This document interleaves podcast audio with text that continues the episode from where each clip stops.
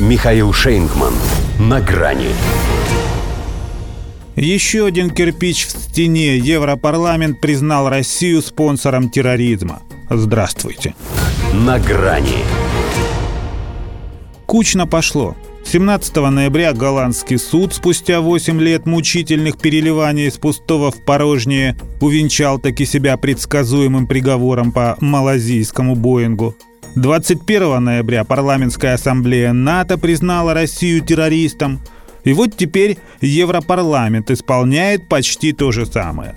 Государство-спонсор терроризма и государство, которое использует террористические методы – гласит ключевой тезис его резолюции. Между прочим, в ЕС это впервые, чтобы такой ярлык навешивали на страну.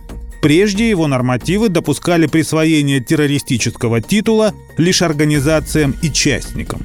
Пусть и считается этот Европейский институт самым статусным из всех, что так обозвали нас до него, а там и ПАСЕ, и ряд восточноевропейских сеймов, Роджер Уотерс со своим Пинк Флойдом оценил этот поклеп еще в 1979 Тогда, правда, не его имея в виду.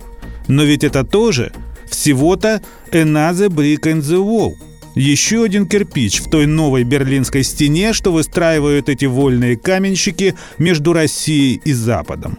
Впрочем, конкретно у этих руки чесались задолго до специальной военной операции. Причем они регулярно унимали свой зуд всяческими русофобскими проявлениями. Но на этот раз реально прыгнули выше головы. Если считать, что она находится в Вашингтоне и пока воздерживается от подобной акции, как от самой крайней меры – в США признание страны спонсором терроризма – это руководство к действию, за которым, например, автоматически следует замораживание ее активов и средств. А в качестве ответной реакции – разрыв дипломатических отношений, на которые они все-таки пока идти не готовы. Резолюция же Европарламента, какими бы оскорбительными пассажами она бы не исходила, это только рекомендация.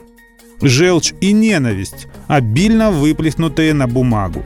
Другое дело, что на нее теперь можно сослаться. Допустим, когда ЕС все-таки решится на конфискацию заблокированных на его счетах российских резервов.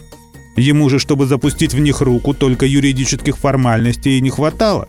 Вот вам, пожалуйста, дают ему пас евродепутаты. Теперь есть какая-никакая правовая основа. Глаз ведь, если не самого народа, то его избранников – Вор же громче всех кричит не только «держи вора», но и «удержи у террориста».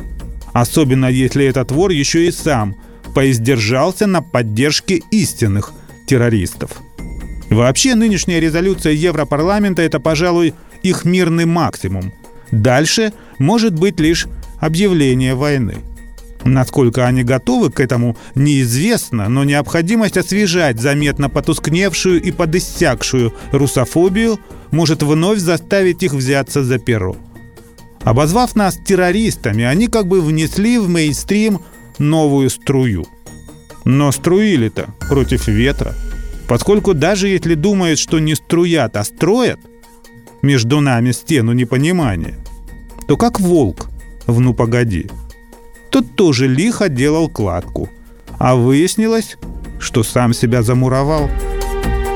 До свидания. На грани с Михаилом Шейнгманом.